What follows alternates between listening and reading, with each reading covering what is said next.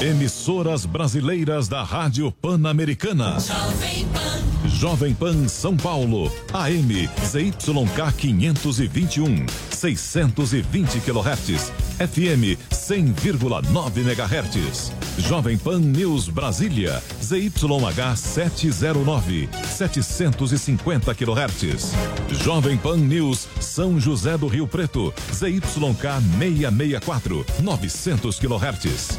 Jovem Pan News Águas Lindas de Goiás, ZYR 232, 107,9 MHz e mais 80 afiliadas em todo o país. Você também pode ouvir a Jovem Pan no seu smartphone ou tablet através do aplicativo para iOS, Android e Windows Phone ou pelo portal jovempan.com.br.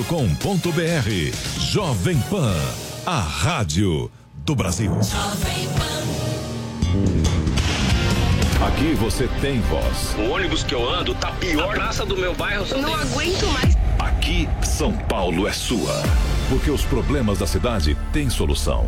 O seu problema é nosso problema. Na Jovem Pan. Ligado na cidade com Fernando Martins.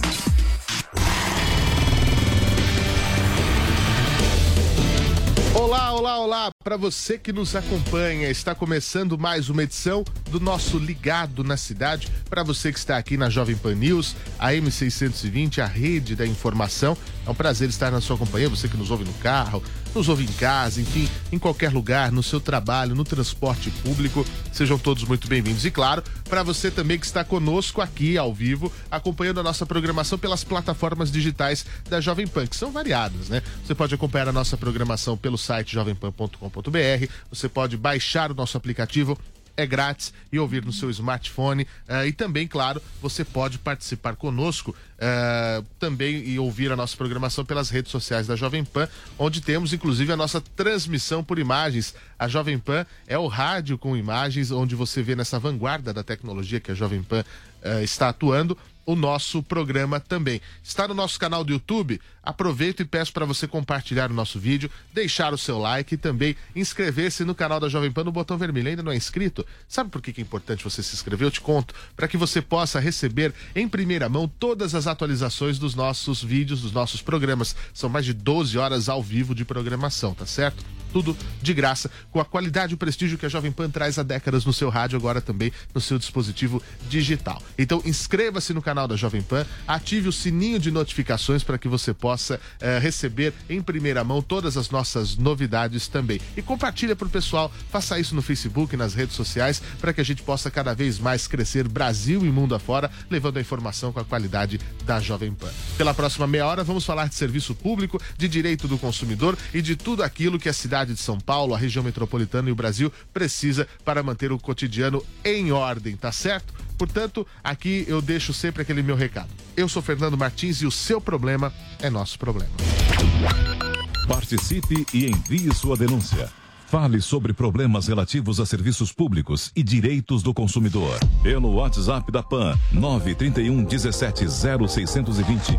931 17 0620. Envie fotos, vídeos e áudios contando o que está acontecendo na sua rua, no seu bairro, na sua cidade. Ao vivo, durante o programa, participe pelo telefone 28709707. Interaja também pelo Twitter, arroba Portal Jovem Pan, a hashtag Ligado na Cidade. Estamos esperando a sua mensagem. Você, você, você. Ligado na Cidade. 11 horas e 37 minutos. Informação importante sobre transporte público aqui na capital. A partir de sábado, amanhã, portanto, as novas estações da linha 15 Prata, São Lucas, Camilo Haddad, eh, Vila Tolstói e Vila União vão passar a funcionar das 6 da manhã às 8 da noite com cobrança de tarifa. O horário vai ser ampliado gradativamente até atingir o funcionamento pleno das 4h40 da manhã à meia-noite, segundo informou a assessoria do metrô. Atualmente, esse trecho funciona de segunda a sexta, das 9 da manhã às 4 da tarde. É gratuitamente naquela, naquele formato de operação assistida. Então, é essa ampliação importante da linha 15 Prata, indo até a Vila União, portanto, eh, aumentando esse período para você. Já agora com a cobrança, em breve, funcionando no período normal do metrô, que é das 4h40 da manhã até a meia-noite. Fique atento você aí da Zona Leste, essa região toda aí que é cercada pela linha 15 Prata, até que enfim, né? Tá andando, tá caminhando como se deve. Muito bem, vamos continuar acompanhando.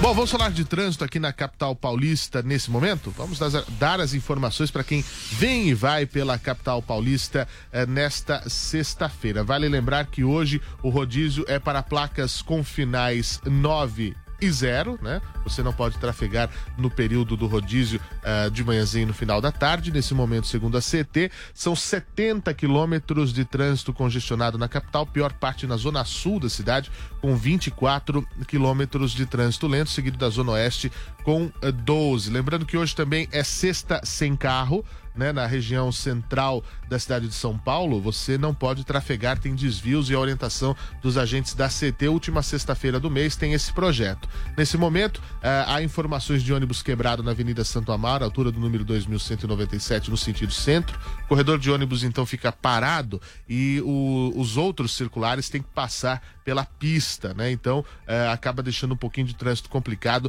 nessa situação. Também um acidente entre uma van escolar e um VUC, um caminhão VUC que bloqueia uma faixa da Avenida Doutor Assis Ribeiro no sentido do centro, à altura da Rua São Francisco eh, do Vermelho. Permanece ah, as faixas, ah, permanecem as faixas bloqueadas nesse momento, segundo a CT, não há informação de, de vítimas em relação a isso.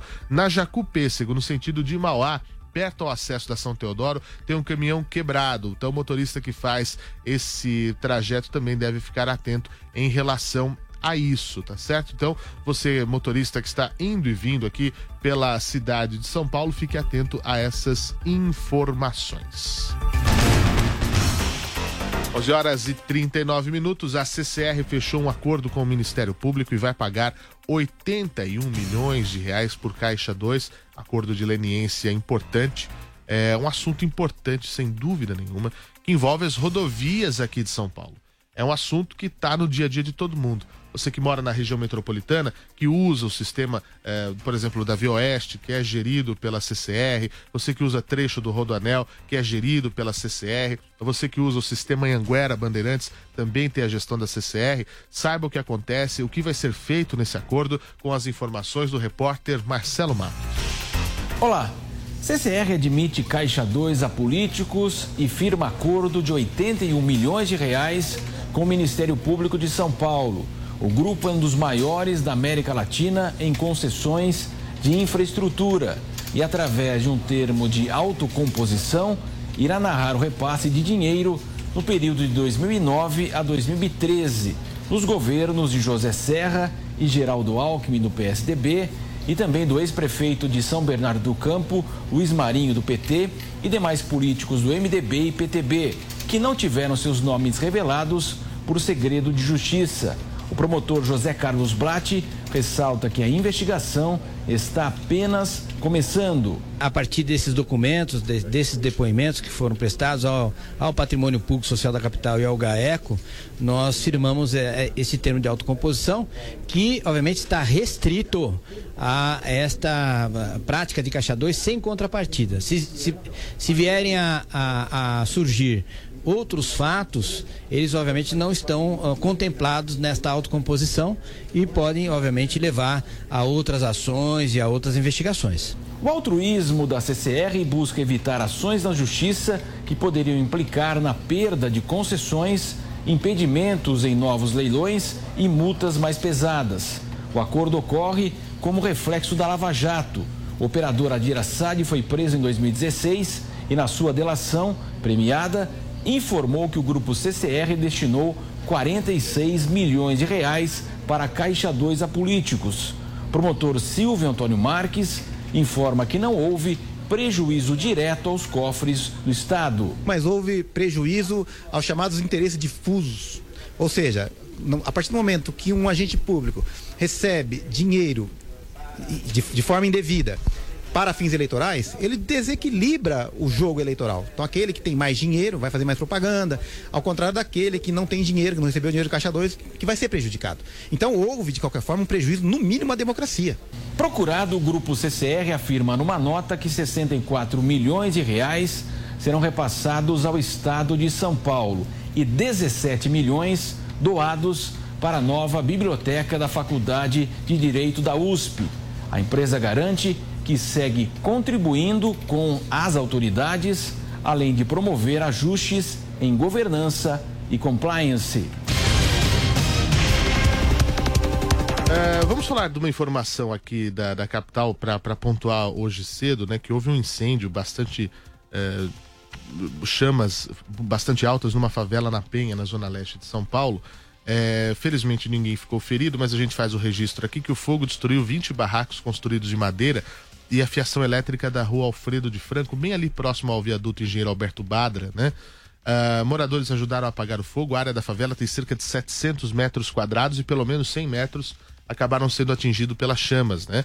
Os trens da linha 12 Safira da CPTM passam perto do local. Por volta das 6 da manhã, houve necessidade até de reduzir a velocidade desses trens. Às 6h40, o incêndio já havia sido controlado pelos bombeiros, era feito trabalho de rescaldo e a suspeita dos bombeiros, lógico que é uma investigação demanda, obviamente, sobre isso, é, é de que o, um curto tenha dado início, dado ignição a esse incêndio. E veja, é uma situação complicada, isso na altura do viaduto Engenheiro Alberto Badra, na região da Penha. Mas nós mostramos aqui no, no Ligado na Cidade, já há algumas alguns meses até, uma situação muito parecida daquele viaduto que fica ali na Alcântara Machado, é, do viaduto Alcântara Machado, dos, dos, dos barracos que ficam naquela região. É um pouco mais para frente, é simplesmente isso. Basta continuar vindo aqui no sentido do centro da cidade, que é uma situação que pode repetir-se também. Felizmente, ninguém se feriu. Mas, numa situação mais complicada, se esse incêndio aconteceu no início da manhã, fosse durante a noite, durante a madrugada, vidas poderiam ser perdidas, né? Então, o que a gente pede às autoridades é que justamente melhore essa situação eh, das pessoas em situação de rua e que acabe tirando desses pontos extremamente perigosos, bem próximos à área da linha férrea e também debaixo de viadutos. A gente fala e repete que é uma situação que não pode acontecer numa cidade como São Paulo, né? 11 horas e 45 minutos. Eu aproveito antes de seguir aqui com informação da área da saúde, uma informação importante, porque é, o, o, futuro governador de São Paulo, o governador eleito João Dória, está com um projeto aí. Nós falamos de transportes, né? Enfim, Uh, ele tem uma ideia que é bem parecida, por exemplo, com a que o presidente eleito Jair Bolsonaro fez, criando um super ministério da economia que vai ser comandado pelo Paulo Guedes. Aqui no governo do estado, a ideia do governador eleito João Dória é criar uma super secretaria dos transportes. Porque como é que funciona hoje? Nós temos duas, que é a Secretaria dos Transportes e Logística, né? Transportes e Logística, e a Secretaria dos Transportes Metropolitanos, que engloba metrô, CPTM, essa situação toda.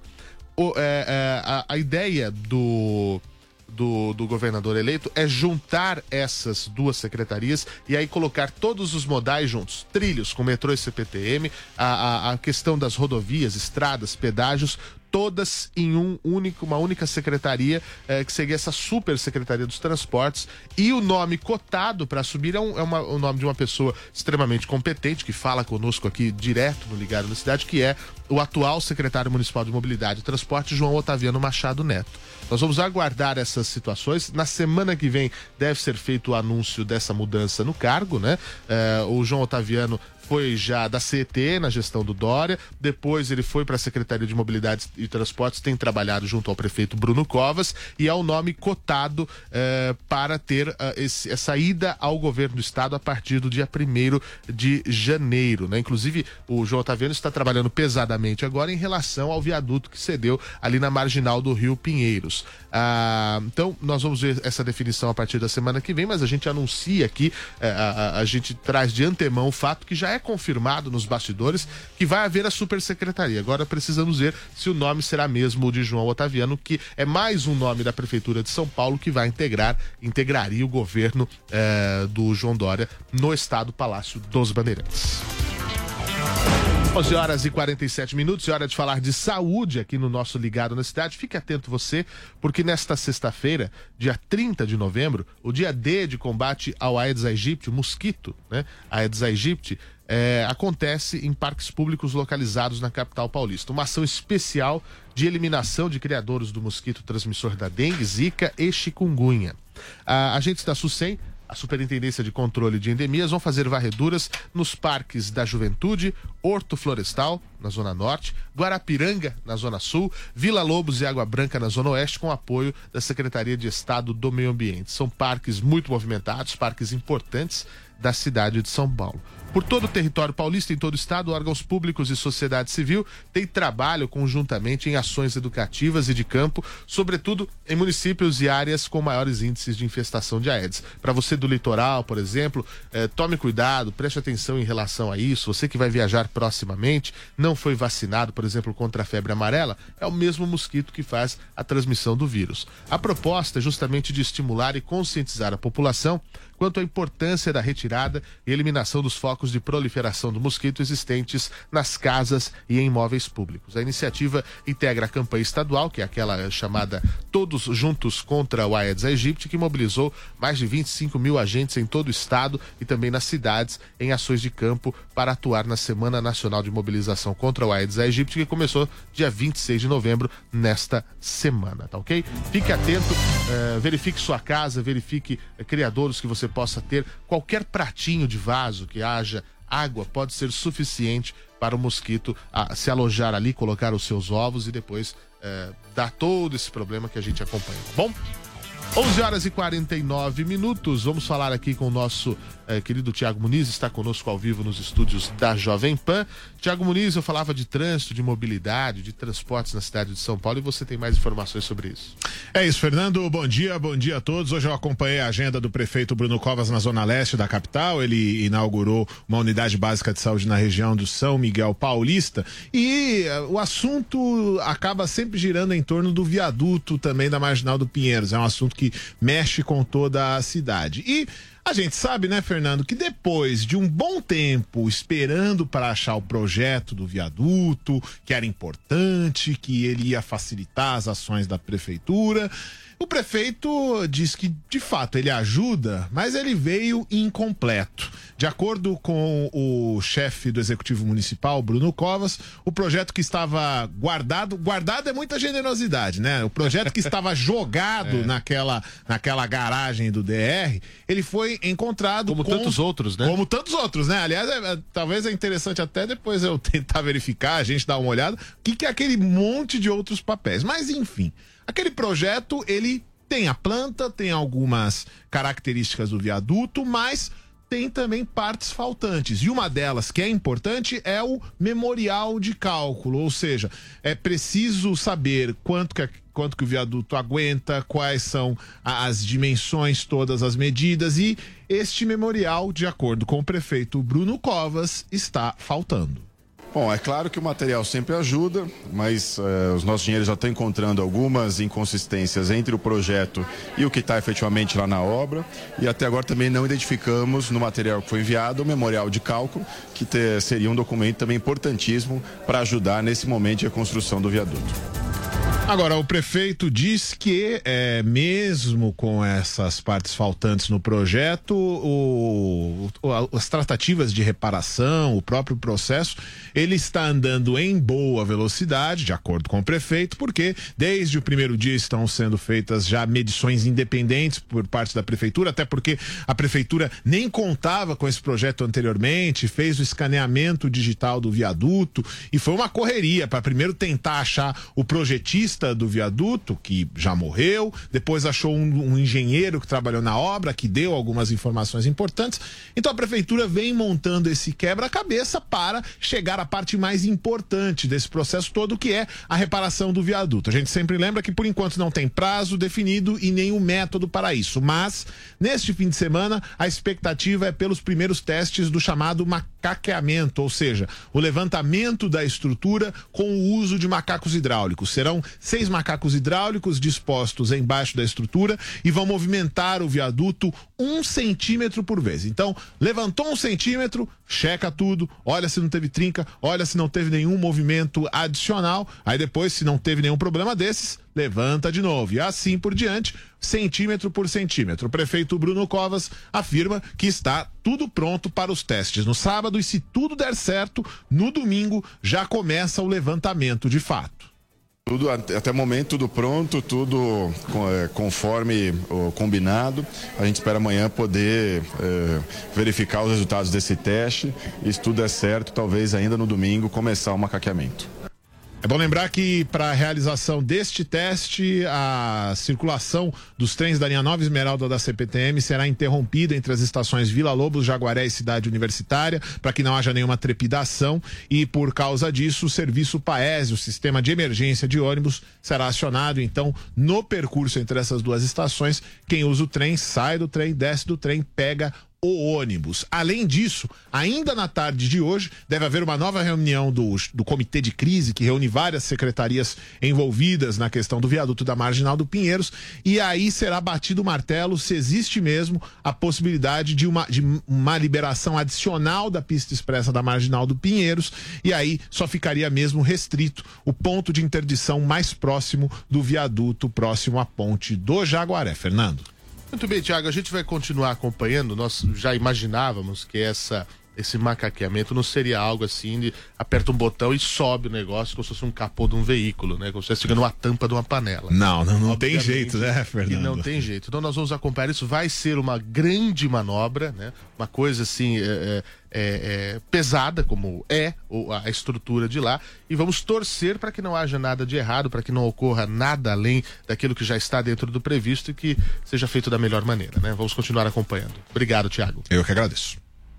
Bom, eh, vamos falar de segurança pública às 11 horas e 54 minutos aqui dentro do nosso eh, Ligado na Cidade, porque nós temos mais um capítulo envolvendo eh, a morte do sushiman Leandro Santana de Santos, né, do Santos, feito o, o, uma situação complicada, onde ele teve um surto psicótico, acabou atacando um dos colegas de restaurante, acabou ameaçando policiais com uma faca e foi morto.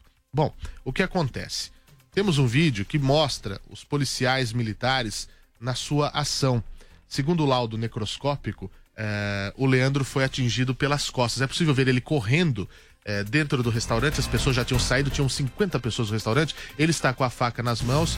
Ele faz, eh, fala algumas coisas, uma série de ameaças e ele continua apontando a faca para os policiais. Sai de trás do balcão Uh, e ainda na imagem, para quem nos acompanha pela internet, convido você a verificar. Ele joga, ele atira uma faca longa e aí ele já tenta ser atingido com taser e com balas de borracha, uh, onde o, o, os policiais entram diante dessa ameaça, já que a faca foi atirada. Nesse momento, para quem está acompanhando na imagem, é possível ver um tiro que é feito com um policial, eh, por um policial com a pistola .40 bem no canto esquerdo da imagem, né? O, o, o Sushiman, ele corre, ele tenta fugir depois que ele solta o, o colega que acabou sendo até ferido, ele fica atrás do balcão, ele gesticula, está com uma das facas na mão, eh, aí ele sai de trás do balcão na direção de onde estavam os policiais e, e acaba arremessando essa faca. Ele joga ela na direção dos policiais. Aí, ao revide, é, ele volta, ele tenta voltar para trás do balcão ao revide com balas de borracha e com a arma taser, a arma de choque que é para imobilizar, sem sucesso.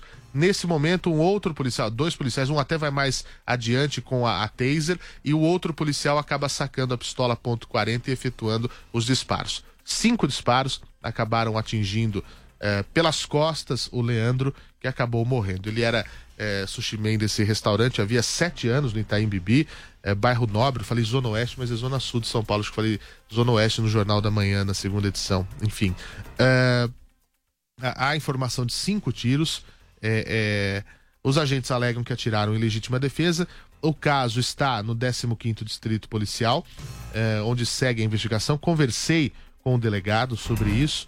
É, e o que querem apurar é isso: a Corregedoria da PM é, e a Polícia Civil, se houve excesso no procedimento dos policiais nesse uso progressivo da força para conter o sushi É lamentável, eu digo e repito aqui, é, minha área de especialidade é a segurança pública, eu estudei nessa área para poder falar sobre isso. Nenhum policial sai de casa eh, todos os dias quando vai trabalhar, veste a sua farda e pensa em matar pessoas. Isso é errôneo, quem pensa isso está errado. Ele pensa em salvar vidas e, em primeiro lugar, salvar a sua própria, porque ele tem a sua família e tem que voltar para casa no, no final do trabalho, como tinha também o Sushi Man. Mas as coisas acontecem, elas têm que ser apuradas e antes de, antes de pensar em culpa, em quem tem culpa sobre isso ou aquilo, nós temos que pensar, na verdade, é, numa outra situação. O que leva as pessoas a entrar em situações de surto, a entrar em situações de cólera? O que será que já estava acontecendo com o Leandro? Os sinais que ninguém viu, o que poderia ter sido evitado. Quando a gente fala do disparo de uma arma de fogo, é muito fácil a gente falar do disparo para frente. E o duro é a gente pensar no que houve de errado na vida das pessoas do disparo para trás. É o que a gente quer, é, de fato, pensar numa sociedade melhor. Gente, nós não tivemos tempo do balanço na semana hoje, mas foram quatro casos, é isso? Quatro casos resolvidos, nós vamos trazer no programa de sábado e também na segunda-feira para você. Amanhã temos edição no AM 620 da Jovem Pan e na internet ao vivo com imagens a partir de segunda-feira de novo, tá certo? 11 horas e 50 minutos, 58 minutos. Eu agradeço muito o carinho da sua audiência. Desejo um excelente final de semana para você. Estaremos de volta, tá bom? Até lá.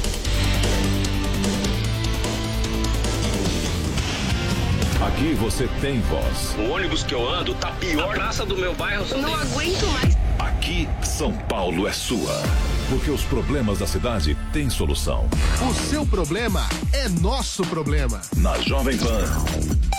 Ligado na cidade com Fernando Martins.